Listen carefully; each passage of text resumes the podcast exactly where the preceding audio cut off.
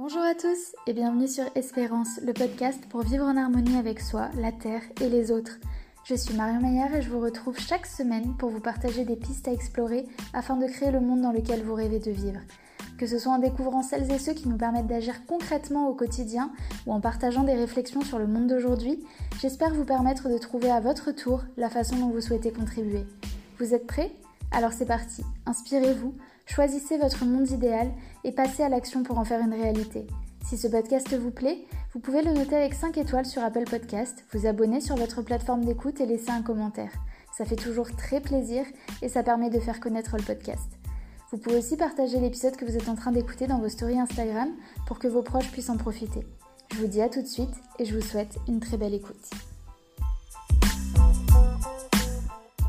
Bonjour et bienvenue pour la toute première interview de cette deuxième saison. J'ai le grand plaisir aujourd'hui de recevoir Melissa Simono, accompagnatrice en Human Design, un merveilleux outil de la connaissance de soi. Dans cet épisode, Melissa nous partage comment le Human Design peut nous accompagner dans notre relation à soi et notre relation aux autres. Elle met également l'accent sur le fait d'expérimenter notre unicité et d'ancrer nos actions dans la réalité. Vous retrouvez le lien de son site dans la description si vous souhaitez en savoir plus ou éditer votre schéma Human Design. D'ailleurs, n'hésitez pas à le faire avant d'écouter l'épisode ou bien à mettre sur pause à n'importe quel moment pour le faire si cela vous appelle. J'espère de tout cœur que ce premier épisode vous plaira et je vous invite à rejoindre notre conversation avec Mélissa. Bonjour Mélissa, je suis ravie de t'avoir avec moi pour l'ouverture de la saison 2 d'Espérance. Je suis vraiment très contente parce que euh, le Human Design, c'est un sujet que je voulais aborder depuis très longtemps, donc euh, je suis ravie de pouvoir faire découvrir ça aux auditeurs et pour ceux qui connaissent, elle est un petit peu plus loin. Donc ma première question, tout simplement, c'est comment vas-tu aujourd'hui? Bonjour Marion, merci de me recevoir. Très contente euh, qu'on puisse euh, enfin échanger toutes les deux. Écoute, aujourd'hui, euh, ça va. Ça va, je vais bien. Je suis contente. J'ai pas mal de, choses excitantes cette semaine, pas mal de, de, boulot et de choses qui se passent. Donc, donc, je me laisse, je me laisse un peu porter par cette, cette belle énergie. Super. Bon, on va, on va justement parler de fluidité, donc euh, c'est bien comme ça, euh, t'en parles dès le début. Il y a sûrement des auditeurs qui ne connaissent pas encore euh, le Human Design, donc je te propose déjà de commencer par expliquer comment ben, toi, tu as rencontré cet outil et d'essayer brièvement de présenter en fait en quoi ça consiste. Alors, le Human Design, c'est un outil de connaissance de soi euh, qui est basé sur nos informations de naissance, donc à savoir euh, notre date, notre lieu et notre heure précise de naissance, et qui nous donne, euh, moi ce que j'aime bien appeler notre ADN énergétique, notre fonctionnement naturel, notre vraie nature en quelque sorte, qui nous montre à quel point on est unique et à quel point on est fait pour faire les choses à notre manière et de manière tout à fait différente avec euh, bah, les gens qu'on aime, euh, les gens qu'on fréquente. On est fait pour euh, cultiver des opportunités à notre manière, pour nous exprimer à notre manière, pour connecter avec les autres, pour travailler, tout ça à notre manière, faire des, prendre des décisions aussi de façon parfois complètement différente des autres personnes. Et donc, ça vient nous rappeler la place unique qu'on est venu incarner. Et, et, ça nous équipe en fait avec des outils extrêmement concrets de façon à pouvoir utiliser cet outil euh, dans la vraie vie et que ça ne soit pas juste une contemplation mentale, euh, intellectuelle, de, euh, ou mm. même des validations. Hein. je suis comme ci, je suis comme ça. Ok, c'est très utile, c'est très intéressant, mais moi, ce que j'aime particulièrement avec le design, c'est bah, le fait que ça nous donne des moyens très, très réels, très, très ancrés d'être implémentés dans la vie. Et moi, comment j'ai découvert cet outil? Eh bien, par hasard, euh, sur, euh, sur les réseaux sociaux. En fait, à la base, j'étais vraiment dans une. Je me suis beaucoup intéressée au développement personnel, à la spiritualité. Euh, ça ne faisait pas partie du tout de mon métier, mais c'était dans ma vie personnelle. Toi, tu faisais quoi comme métier? Alors, j'ai fait plein de métiers. Quand j'ai découvert le human design, mon dernier métier, c'était coach sportif. Mais avant ça, j'ai été. j'ai été attachée de presse dans la mode. Ensuite, j'ai participé à l'ouverture d'un restaurant. Ensuite, j'ai été coach sportif et maintenant, je travaille avec le Human Design.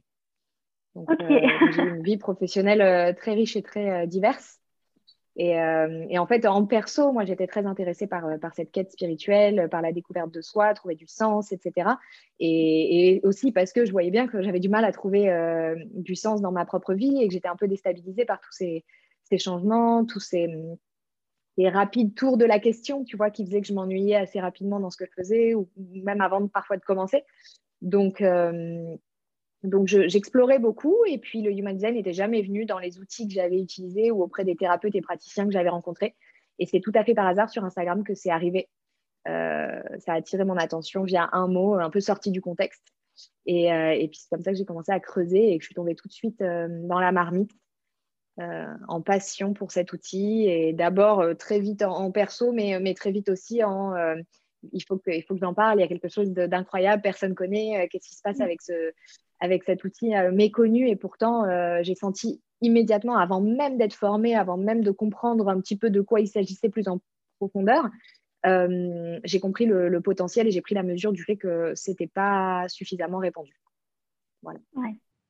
Ça fait combien de temps, toi, du coup, que tu t'es reconverti, que tu travailles dans l'human design? Alors que je travaille, euh, c'est compliqué à dire parce qu'en fait, j'ai découvert cet outil, je me suis formée très rapidement. Enfin, j'ai pris la décision de m'y former très rapidement euh, pendant une grosse année. Et pendant ce temps, j'étais en train de travailler doucement euh, au début avec des cobayes euh, de mon entourage, puis petit à petit avec le bouche à oreille des gens que je connaissais moins, mais euh, par mon réseau, etc. donc ça, c'était la première année. Et puis ensuite, je me suis lancée sur Instagram une fois que j'ai été complètement formée, enfin si on peut dire complètement formée, parce que je suis toujours en formation et j'arrête jamais de rajouter des nouvelles formations, mais ma formation que j'appelle initiale, en fait, euh, plus, euh, plus pas mal d'entraînement euh, autour de moi. Je me suis lancée sur Instagram en novembre 2019. Et ça faisait déjà un an que je pratiquais tout ça et que j'avais ma formation. Ouais, c'est assez récent. Donc le diffuser plus largement, c'est assez récent. Ça, mm. ça, date de novembre 2019. Ouais. Et la, la publication que tu avais vue, c'était francophone? Non, non, c'était anglo-saxon. C'est une américaine un peu dans le wellness, yoga, bien-être, etc., que je suivais et que j'aimais bien, que je suis toujours d'ailleurs. Et, et c'est comme ça, en fait, elle a, elle, a utilisé, elle a utilisé un mot pour décrire sa petite fille et qui était en fait son type énergétique, qui est projecteur comme toi. Et puis, mais hors contexte, hein, elle parlait pas d'human design, mmh. elle expliquait pas à ses auditeurs ce que c'était, etc. Pas du tout. Hein, c'était juste, oh, mon petit bébé projecteur. Et moi, ça a tout de suite attiré mon attention. Et puis, la vie est très bien faite parce que c'est quelqu'un qui fait énormément de stories et dont je rate 90% de ce qu'elle fait. Donc, j'aurais pu la rater, mais celle-là, je ne l'ai pas ratée. Et donc oui, moi c'est vrai que quand je me suis lancée déjà euh, novembre 2019, euh, franchement sur Instagram, je euh, j'ai pas fait une étude de marché ou quoi que ce soit, ça m'intéressait pas. Moi je voulais juste partager, mais mais bon, il était quand même clair que personne n'en parlait. Et aujourd'hui, bah, ça fait combien de temps un, an et demi après, c'est plus du tout le même paysage sur Instagram. Ouais, c'est clair. Francophonie, je parle. Hein. Ouais, c'est ça, parce que moi, quand je t'ai découverte, ça doit faire un an à peu près, je pense. Peut-être un peu moins et euh, j'en avais jamais entendu parler. Et c'est vrai que même maintenant, euh, je vois des autres comptes, des... enfin, je vois qu'il y a plusieurs personnes qui en parlent. Donc après, c'est bien parce que ça permet que les Français puissent prendre connaissance de cet outil euh, incroyable. Donc justement, on va aller un petit peu plus loin. Une fois que, enfin donc, je reprécise peut-être, mais donc c'est les personnes comme toi qui sont formées, qui sont habilitées, qui peuvent nous aider à comprendre en fait notre schéma Human Design, la, petite feuille qui sort en fait donc à expliquer euh, à quoi ça correspond. Une fois qu'on a ces informations, qu'on a fait le rendez-vous avec toi par exemple, que tu nous as expliqué, bah voilà, euh, euh, ton fonctionnement c'est plus comme ça, je vois qu'il y a ça qui te correspond, etc. C'est vraiment, enfin je précise, mais tu, tu vas pas nous dire ce job est fait pour toi, ou, mais c'est vraiment la, façon dont on fonctionne, ce qui est le plus logique pour nous. Une fois qu'on a ce résultat-là finalement, qu'est-ce qu'on en fait? Justement, tu parles de, voilà, de faire, que ça soit dans le concret, que ça soit dans la vie réelle. Euh, qu'est-ce qu'on fait de cette information? Alors, il y a plein de questions euh, et plein de choses qui me viennent pour répondre à ta question très large. Alors, la première des choses, euh, ce que je tiens vraiment à préciser, c'est que l'idée n'est pas d'apprendre le human design. L'idée n'est pas de comprendre ce schéma. Ça, c'est vraiment important. Hein. Il y a des gens qui, par design, d'ailleurs, ont plus ou moins de curiosité et de besoin d'investiguer, de creuser, de comprendre les choses. Euh, ça, il faut, le respecter. Et moi, d'ailleurs, je sais que j'oriente mes séances en fonction hein, de la personne que j'ai en face et de son besoin de détail, de son besoin de, profondeur. En revanche, il y a vraiment un truc qui est important, c'est que le design ne se vit que dans la vraie vie. Euh, c'est un outil dont la puissance ne peut euh, se révéler à nous et qui peut nous être utile uniquement lorsqu'il est expérimenté et mis en pratique. Donc ta question, est hyper intéressante. D'abord, parce que bah, justement, ça nous équipe de ces outils-là et dont, on va parler. En revanche, euh, le grand danger et le paradoxe du design, c'est que quand on tombe sur ce schéma, il y a une espèce de, de, pulsion de se dire il faut que je le comprenne pour pouvoir m'en servir. Il faut que je le déchiffre, en fait, plus exactement, pour pouvoir m'en servir. Et je suis assez surprise parce que ça se passe avec le design et je trouve pas que ça se passe vraiment avec l'astrologie. j'ai moins l'impression que les gens, quand ils regardent leur roue, leur thème astral, euh, développent un besoin absolu de dire il faut absolument que je le comprenne pour pouvoir. Et en fait, je ne sais pas pourquoi ça se passe vraiment avec le design. Peut-être parce que c'est un bonhomme et que les gens ont l'impression qu'ils devraient mieux comprendre et devoir déchiffrer parce que c'est moi, c'est mon corps. Je ne sais pas si ça fait ça. Mais ça, il faut vraiment tout de suite comprendre que ça n'est pas forcément euh, la bonne voie et que plus on a envie de tout savoir et de tout comprendre et d'aller dans des profondeurs de ce schéma qui ne sont pas euh, bah, en accord avec notre niveau d'expertise et notre niveau d'expérience, surtout dans le domaine, euh, ça peut nous maintenir en fait dans le mental, dans l'intellectualisation des choses, alors que c'est un outil qui se vit. Et c'est un outil qui se vit avec les fondations et les parties les plus simples et les plus concrètes. Tout dans le schéma n'est pas concret. Et pour les gens qui ont déjà vu le leur, euh, commencer à vouloir savoir, à quoi réfèrent tous les petits chiffres, euh, la virgule, le petit euh, symbole astrologique, etc., ça, ça peut être très intéressant, mais intellectuellement. Mais ça ne sera jamais un moyen de mieux s'aligner sur son design ou de mieux le vivre. Les outils clés du design, ce sur quoi on a vraiment de la prise et les leviers qu'on a pour l'utiliser dans notre vie, c'est les éléments les plus simples, à savoir notre type énergétique, donc, il y a quatre points, cinq types. Euh, donc, les générateurs manifesting générateurs, qui sont un seul et même type, hein, qui sont euh, avec des nuances bien sûr à l'intérieur, mais qui sont le type des générateurs, qui composent 70% de la population. Les projecteurs, comme toi, euh, environ 20%. Les manifesteurs, comme moi, 9%. Et les réflecteurs, 1%. Donc, chaque type énergétique vient avec une stratégie de fonctionnement, qui est un peu la façon dont on est là pour utiliser notre énergie, pour cultiver des opportunités, pour honorer notre fonctionnement de base. Et l'autre élément fondationnel, c'est ce qu'on appelle l'autorité intérieure. C'est notre système de GPS interne de prise de décision. Voilà, c'est le filtre. OK, je cultive des opportunités de cette manière, mais comment je reconnais euh, celles qui me conviennent ou qui ne me conviennent pas? Ça, ces deux éléments, c'est la clé.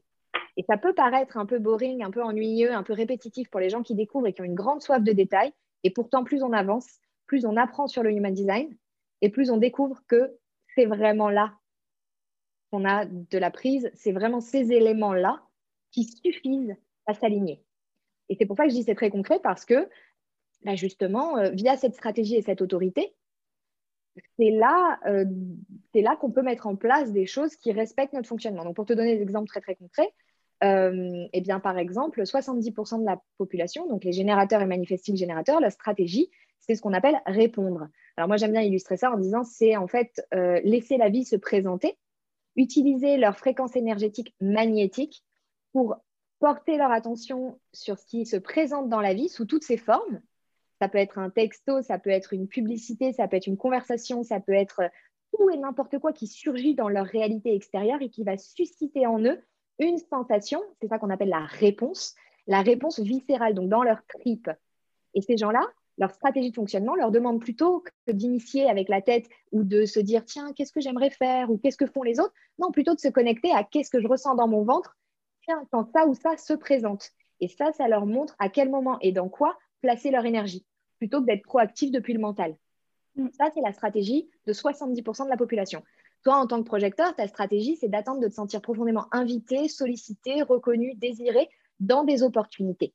Donc, plutôt que pareil, d'être proactif, de prendre les devants, de solliciter, de démarcher les gens pour investir ton énergie, de plutôt attendre en étant bien visible et en partageant qui tu es et ta vision des choses, mais d'attendre que les bonnes personnes viennent à toi et te sollicitent. Et ça, on sait que c'est absolument le contraire de ce qu'on nous apprend à faire dans la vie. On nous dit d'être proactif, on nous dit d'aller dans l'ombre, on nous dit qu'il faut en vouloir parce que sinon rien, va ne se rien ne va se passer. Pardon. Et en fait, toi, ta stratégie de fonctionnement, elle est complètement différente. Donc déjà, on voit avec ça, sans les passer tout en revue, hein, euh, mais on voit avec ça à quel point c'est concret. Carrément, carrément. Ça me fait penser que euh, moi, j'ai mon chéri, il est, il est, projecteur aussi, il est indépendant. Et, euh, et, justement, lui, dans le système où il travaille, ils sont beaucoup dans le, dans le démarchage, beaucoup dans, euh, voilà, euh, appel, va voir les gens, etc. etc. Et c'était pas quelque chose qui marchait beaucoup pour lui. Donc, quand j'ai fait son design, je lui en ai parlé. Je lui ai dit, tu sais, peut-être que vu qu'on fonctionne de la même façon, qu'on est plus justement dans l'invitation, faudrait peut-être plus que tu mises sur ta visibilité, sur, sur montrer que tu es là pour attirer les personnes à toi. Et euh, effectivement, depuis qu'on fait ça, c'est quand même beaucoup plus efficace que d'aller démarcher. Mais ce que je trouve dommage, c'est qu'aujourd'hui, tous les coachs reconnus en développement personnel, etc., je pense qu'ils, je sais pas, mais je pense qu'ils doivent être générateurs ou manifesting générateurs, mais ils sont beaucoup là-dedans à dire, voilà, faut y aller, faut aller chercher vraiment dans, dans le labeur, dans la difficulté, etc., pour aller chercher les résultats. Et du coup, ça parle sûrement à une majorité de personnes, mais toutes les personnes qui se lancent euh, dans le dev perso, qui vont voir des coachs comme euh, Franck Nicolas par exemple, ce genre de personnes, ben, elles vont avoir finalement des conseils qui ne peuvent pas euh, s'appliquer à elles, qui ne vont pas fonctionner pour elles. Et c'est vrai que de connaître le human design, je trouve que ça donne cette, cette ouverture sur la diversité de stratégies qui existent et le fait qu'il n'y a pas une stratégie unique qui peut marcher pour tout le monde. Ça, c'est le grand problème, entre guillemets, euh, du développement personnel, du coaching, de tout ça, de la vie en général, dès lors qu'on y met une homogénéisation. On vit dans un monde homogénéisé. Mm. Et le human design, euh, bien que moi je ne le considère pas comme une science, se présente comme la science de la différenciation. Et ça vient nous rappeler justement notre unicité dans un monde qui est euh, extrêmement... C'est vrai que les gens ont toujours tendance à dire non, mais moi je suis différent, on se sent tous très différents. Mais dès lors qu'il s'agit de prendre des décisions euh, de mettre en place des choses dans sa vie ou dans son business, là, on va aller tout de suite chercher quelque chose qui peut nous correspondre et qui va venir de l'autre. Et du coup, en fait, on nie cette unicité. moi, j'aime bien dire, en fait, quand je fais des séances avec les gens, euh, je ne leur apprends rien, je ne les surprends pas, je ne suis pas là pour qu'ils sortent avec des waouh et des bouches bées. Ça ne sont que des rappels, des validations soit de comportement et d'attitude ou de stratégie qu'ils appliquent déjà, et donc ça vient les conforter dans la bonne voie, soit euh, ça vient leur montrer qu'ils ont le droit d'être ce qu'ils sentent à l'intérieur, mais qu'ils ne s'autorisent pas encore à être. Et malheureusement, tous ces messages qui te disent voilà ce qui a marché pour moi, euh, ça marchera pour toi, bah, c'est complètement l'inverse de notre vérité énergétique, c'est complètement l'inverse de, ce que promeut le Human Design.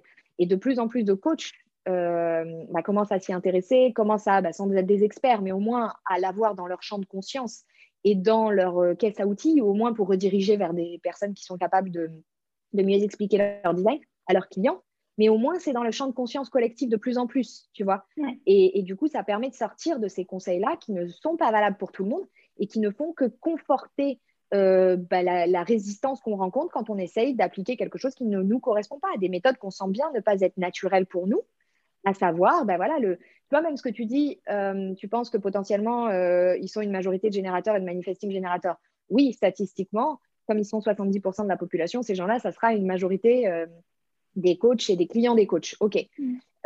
mais même pour eux, hein, tu sais, la proactivité, le démarchage, etc., finalement, si ce n'est pas bien compris ce que ça veut dire pour un générateur ou un manifesting générateur de répondre, de sentir viscéralement et non pas intellectuellement euh, ce qui te correspond et ensuite de passer à l'action, ces gens-là déjà ne sont probablement pas en train d'appliquer des choses qui leur correspondent à eux.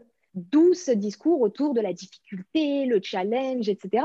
On va en parler probablement, euh, mais, mais c'est vrai que c'est pas parce qu'une majorité des gens fait des choses qu'ils sont alignés. Et c'est pas parce qu'il y a une majorité de générateurs et de manifesting générateurs que déjà ça leur correspond. C'est des gens qui doivent absolument intégrer la notion d'attente et ça, j'entends pas beaucoup de coachs en parler. Ouais, c'est vrai, c'est vrai. Non, mais tu as raison, on va, on va parler de cette notion de fluidité parce que c'est vrai que. Enfin, je, vais, je vais recevoir d'ailleurs une personne justement qui euh, fait des coachings en ce sens, dans le sens qu'il faut arrêter de coacher les gens en leur disant euh, euh, si tu veux atteindre un objectif, il faut absolument que tu finisses, que tu souffres en fait, que tu te dépasses, que, que tu sois fatigué, que tu fasses des efforts, etc. Et c'est vrai que avec le Human Design, je sais pas, tu vas me dire, mais est-ce que euh, c'est des retours que tu as eus peut-être de, personnes qui, après avoir pris conscience des stratégies euh, qui fonctionnaient pour elles, justement, se sont peut-être révélées? Euh, alors là, je pense plutôt à, l'aspect professionnel, mais peut-être des personnes voilà, qui étaient toujours dans cette difficulté, dans cette souffrance de, de pour réussir, faut, bah, faut que j'en bave justement et qui, après avoir compris leur stratégie, ont retrouvé une certaine légèreté, une certaine fluidité pour atteindre leurs objectifs. Oui, en fait, c'est vraiment ça le message. Moi, ce que je dis, euh, ce que je dis souvent, j'aime bien parler de la notion de challenge, euh, qui n'est absolument pas à être confondue avec la notion de souffrance. En fait, s'aligner sur son design, s'aligner sur sa vraie nature, ce qu'il faut comprendre, c'est que ça n'éliminera pas les épreuves et les challenges qu'on est venu traverser. Surtout selon le schéma spécifique, hein, parce qu'il y, y, a vraiment euh, beaucoup, d'éléments qui rentrent en jeu quand on analyse le schéma de quelqu'un. Selon certains éléments du schéma, on peut y voir en plus particulièrement des gens qui ont des aspects autour bah, soit de l'apprentissage par l'erreur, euh, soit un goût ou une capacité à se mettre en face du challenge particulière, voire de la difficulté, mais qui pour ces gens, quand ce sont les bonnes difficultés euh, dans lesquelles ils rentrent en accord avec leur vraie nature, c'est une difficulté, ce sont des épreuves qui vont leur permettre d'aller plus loin, de découvrir le vrai sens de la vie, euh, de pouvoir éventuellement ensuite partager ces découvertes-là, d'aller dans les bons combats, d'aller dans les bons challenges. Il y a tout un discours dans le design qu'on observe quand on regarde un schéma, le schéma, ce qu'il faut comprendre, c'est que c'est le template de ce qui est possible pour nous en tant qu'humains. Et après, on mm. va avoir ce qui, nous, ce qui est plus fort chez nous, qui va être nos activations à nous et qui vont définir notre design à nous. Mais déjà, si on regarde le schéma en général, ce fameux bonhomme avec tous ses potentiels, on voit ce qui est possible pour l'être humain, ce qu'on est venu expérimenter. Certaines choses, on va l'expérimenter nous euh, par nous-mêmes, de façon plus présente, et d'autres, on les expérimentera dans le cadre de, de nos relations. Mm.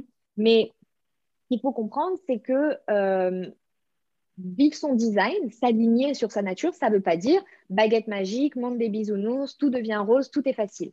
En revanche, bien sûr que ça va permettre d'éliminer ou de moins de minimiser euh, la résistance et la souffrance. Parce qu'il n'y a rien dans le schéma, en tant que template, en tant que modèle pour l'être humain, qui nous parle de souffrance. Il y a du challenge, il y a des épreuves, il y a la difficulté, il y a tout ça dans le schéma potentiellement qu'on peut expérimenter. Il y a l'erreur, il y a euh, la quête de perfection qui peut être contredite par euh, un besoin d'expérimenter et qui du coup vient tirailler des gens qui sont à la fois très perfectionnistes et en même temps qui ont besoin d'apprendre en faisant des erreurs. Donc tout ça, ça existe dans le schéma. En revanche, la souffrance n'existe pas en tant que potentiel. Donc c'est là où on voit que quand le monde dans lequel on vit, on vit à côté de la plaque. En fait, on vit à côté du potentiel qui est prévu pour nous en tant qu'humain, parce qu'il y a beaucoup de souffrance. Mm. Et donc, vivre son design n'élimine pas le challenge et les épreuves. Donc, comme je dis, c'est pas euh, je vais faire euh, hop, je prends mon canoë et hop, sans vague, et puis je vais traverser ça jusqu'au moment de mon départ, parce que c'est pas ça. Et pour la plupart des gens, il y a beaucoup de gens qui n'ont pas un design euh, du tout qui fonctionnerait comme ça. En revanche, c'est la souffrance qui est potentiellement éliminée. Et en mm. réalité, quand on vit son design, l'idée, c'est d'aller garder uniquement les challenges et les épreuves qui nous correspondent qui sont là pour nous faire avancer, qui sont là pour nous faire progresser. Mm. Tu vois? Mais, mm, et, mais la, souffrance, la résistance, euh, ça, c'est des choses, oui, qui, ont vocation à, être vraiment bien minimisées quand on s'aligne sur sa vraie nature.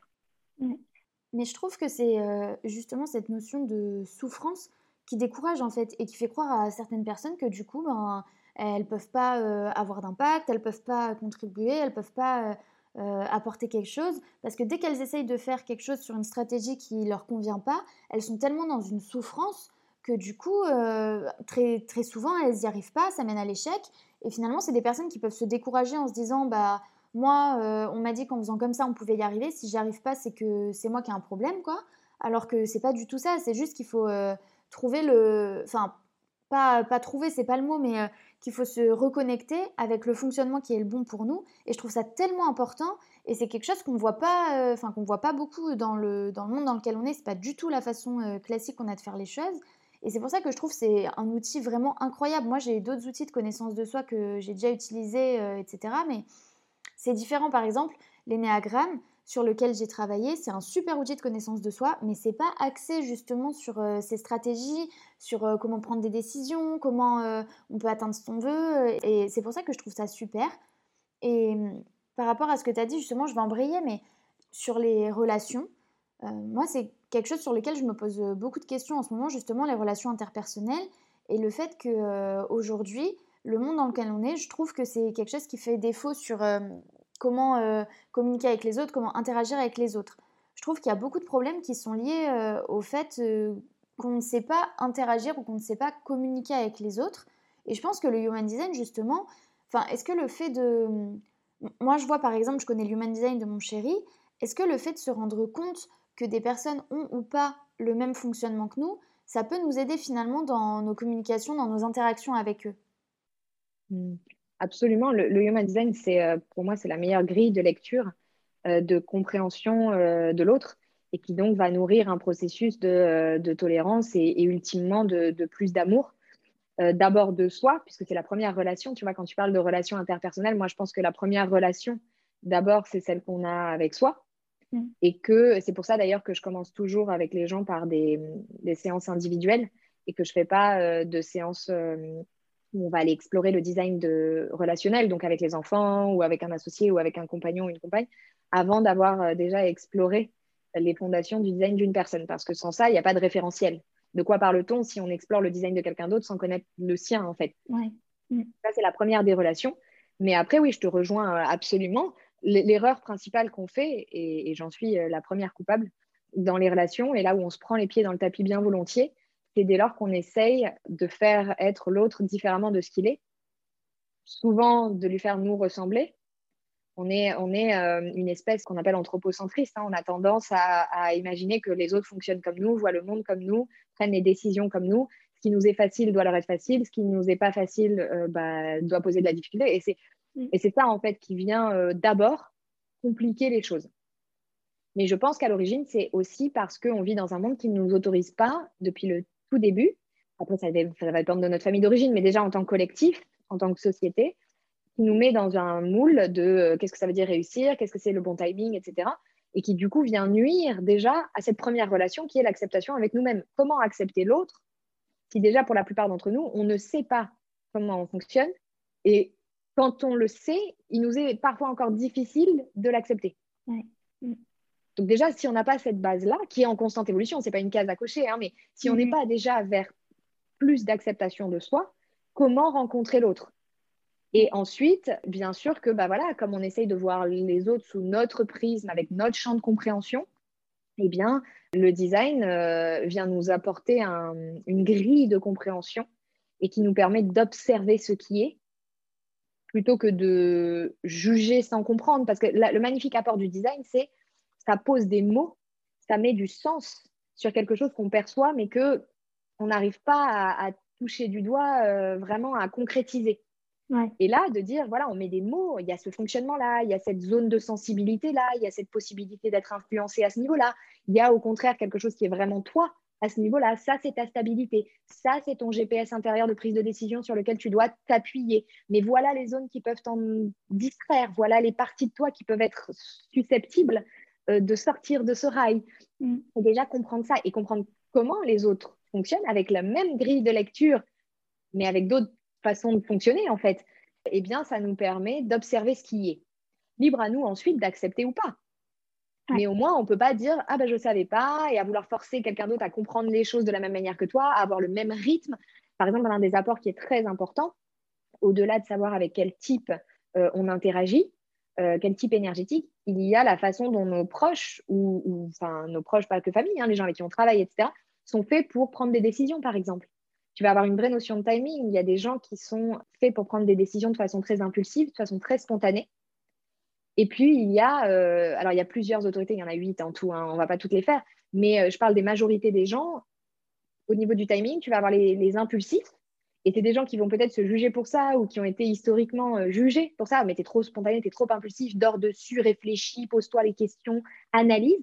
Et à l'inverse, tu vas avoir toute une partie de la population dont l'autorité leur demande justement à eux de passer du temps, non pas pour réfléchir, puisque la tête n'est jamais une autorité euh, et un lieu de prise de décision en design, hein, c'est jamais, jamais dans la tête, mais c'est des gens qui vont bénéficier, euh, c'est mon cas par exemple, de dormir sur les décisions pour laisser les sentiments et les émotions évoluer à l'intérieur et arriver à quelque chose de plus clair, de plus neutre. Et, moi, je ne suis absolument pas euh, faite pour prendre des décisions impulsives. Et pour autant, si des coachs sur Instagram me disent, mais ressens dans ton viscéral, ton intuition, qu'est-ce qu'elle te dit là tout de suite maintenant? Moi, tu me pousses à l'erreur, en fait, si j'écoute ça.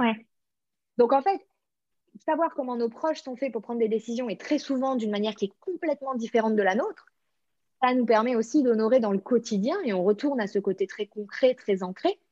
Moi, je parle toujours avec mes clients. Euh, ah ben, on veut déménager, on visite une maison, etc.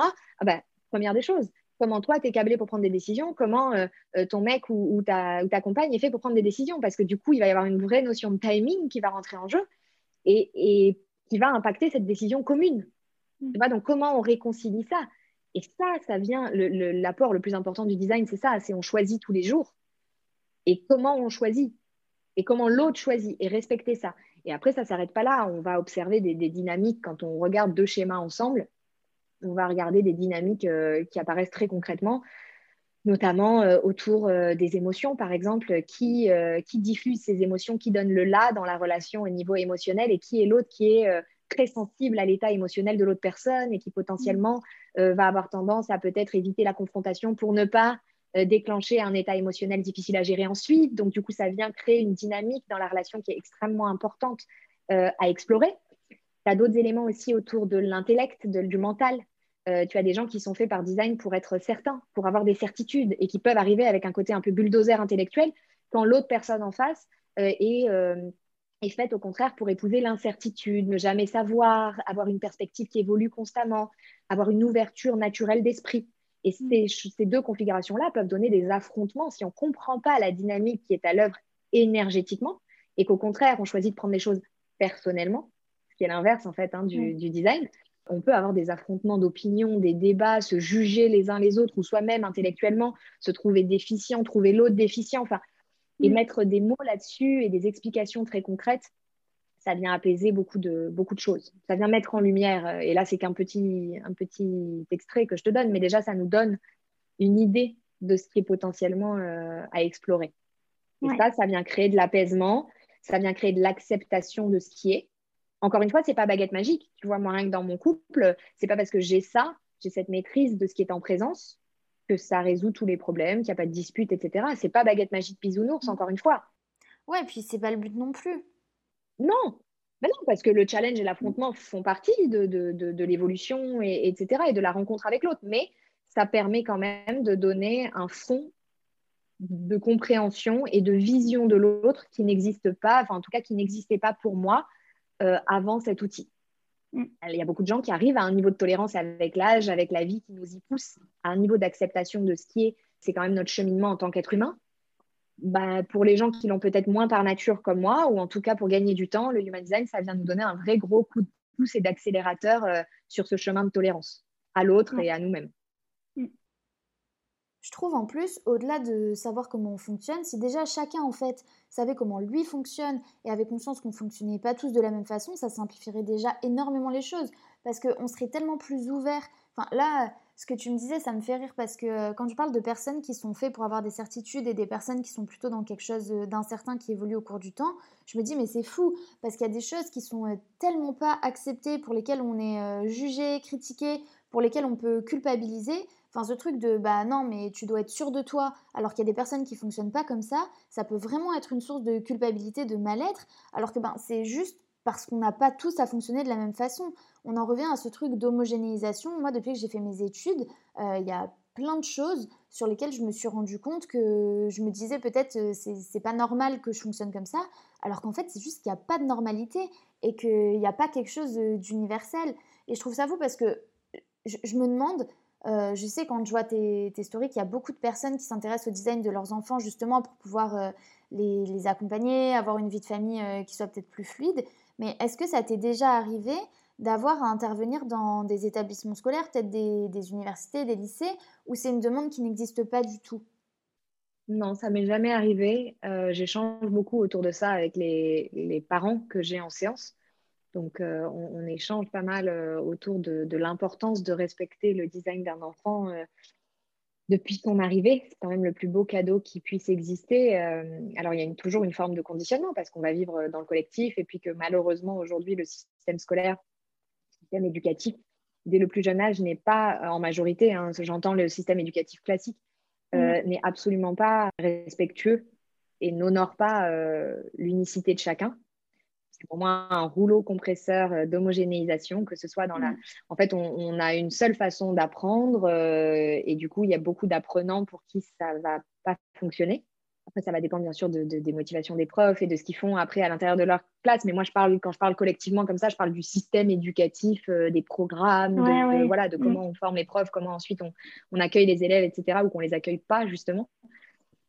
Et donc, bien sûr que l'école euh, et puis la fac et puis ensuite les, relations et le, la société dans laquelle on vit va homogénéiser et va euh, conditionner. Mais déjà, si à la maison, il y a cet espace, cette oasis qui est créé d'accueil pour ce qui est et considérer, en fait, le human design par du principe que l'enfant euh, est déjà équipé avec tous les outils. Ce n'est pas une page blanche. Il y a déjà un fonctionnement énergétique propre euh, et que le parent n'a qu'à observer ça, en fait, observer ce qui est, essayer de toucher le moins possible euh, et de ne pas juger et d'accueillir ce qui est là. C'est pas toujours facile hein, parce que c'est des enfin, une des activités qui est la plus compliquée, un des travaux qui est le plus difficile au monde, je veux bien le croire. Moi, je ne suis pas parent, mais, euh, mais je, veux bien, euh, je veux bien croire ça. Donc, on a toujours peur de mal faire et donc on va avoir encore plus tendance, vu cette vulnérabilité dans laquelle on est en tant que jeune parent, d'écouter encore plus les conseils homogénéisés et homogénéisants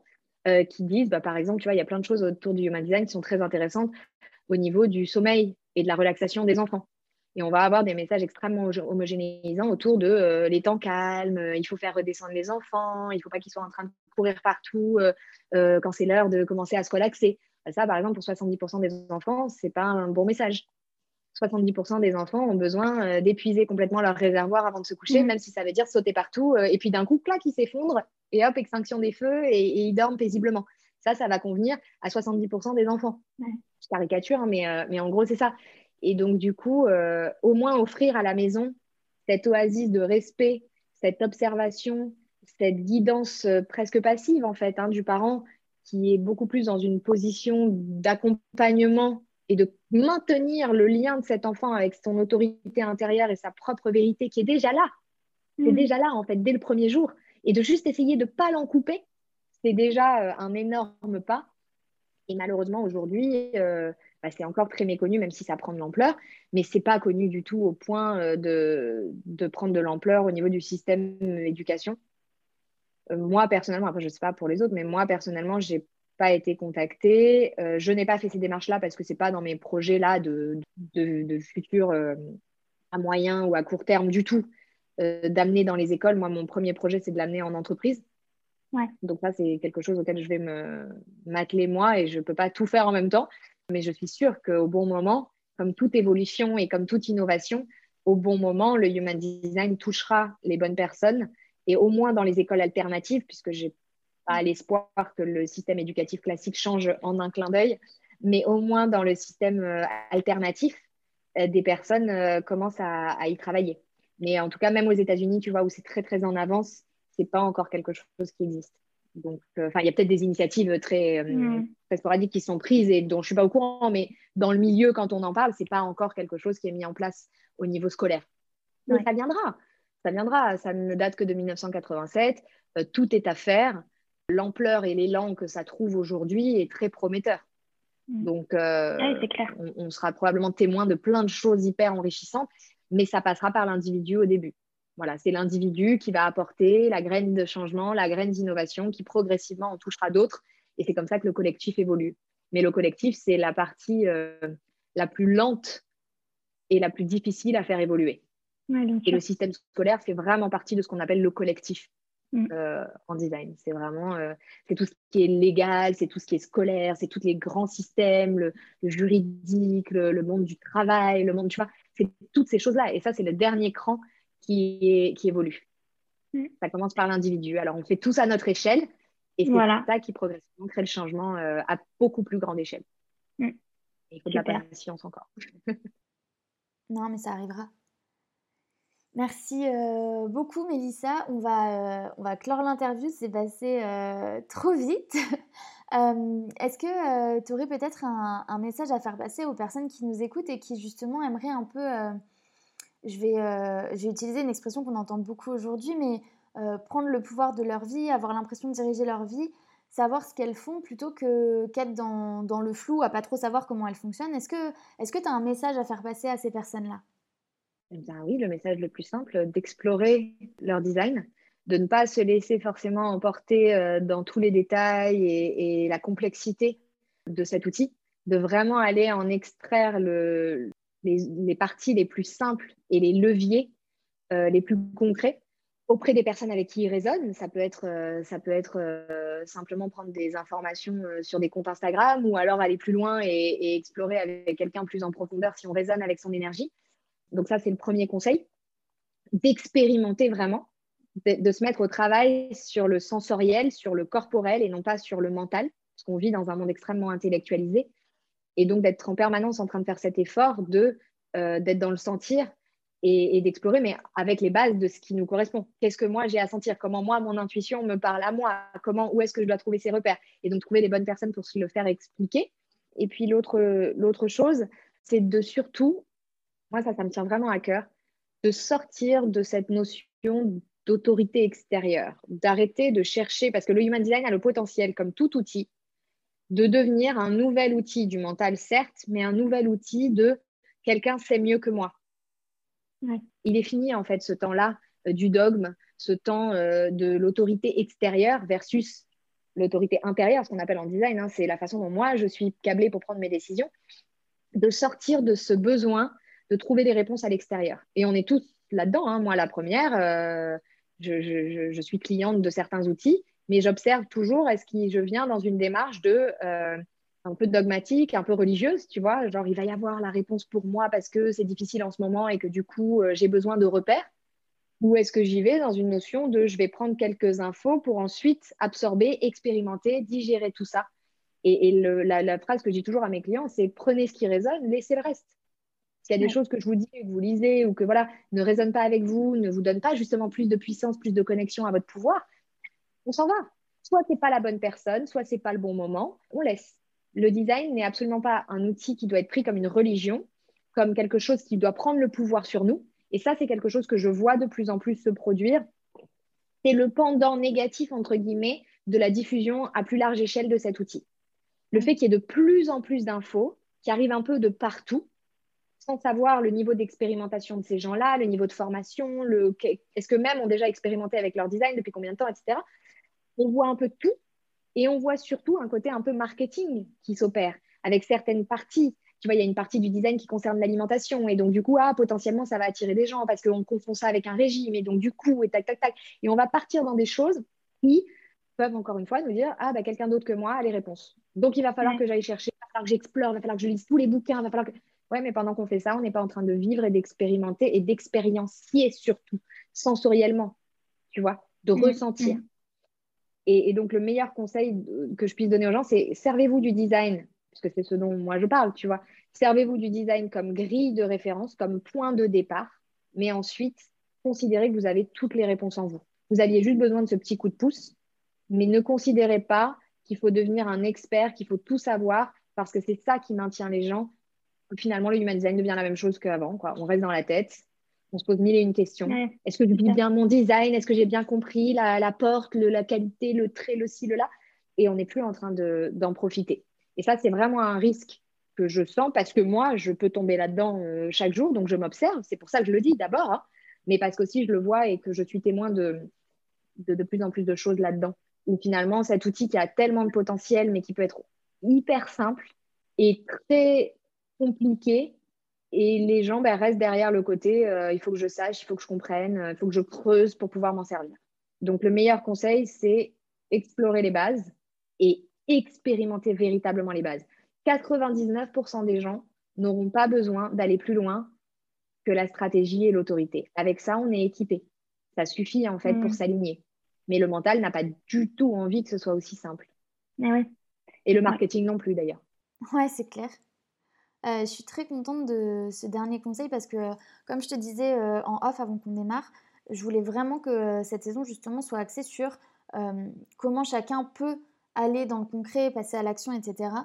Et je suis contente parce que ça va exactement dans la lignée d'arrêter de juste regarder, chercher à comprendre, mais vraiment de, de faire les choses, d'expérimenter les choses pour les vivre, tout simplement. Donc merci beaucoup Mélissa pour ce temps sur Espérance. Euh, je mettrai de toute façon dans la bio tous les liens pour que euh, les personnes puissent te retrouver si elles veulent en savoir plus. Et euh, je te remercie énormément pour tous ces précieux conseils. Merci Marion pour ton invitation, c'était super et puis c'était une façon d'explorer assez différente, comme on l'a dit, de, ce que j'ai pu avoir l'habitude de faire, même si j'en ai fait beaucoup et qui sont très différents au niveau des interventions en podcast. Là, c'était un, un, angle encore, encore différent et nouveau pour moi. Donc, donc merci beaucoup de cette opportunité-là et, et de ce conteneur pour le faire. Et j'espère que ça, que ça aurait été utile euh, aux personnes qui nous ont, qui nous ont écoutés.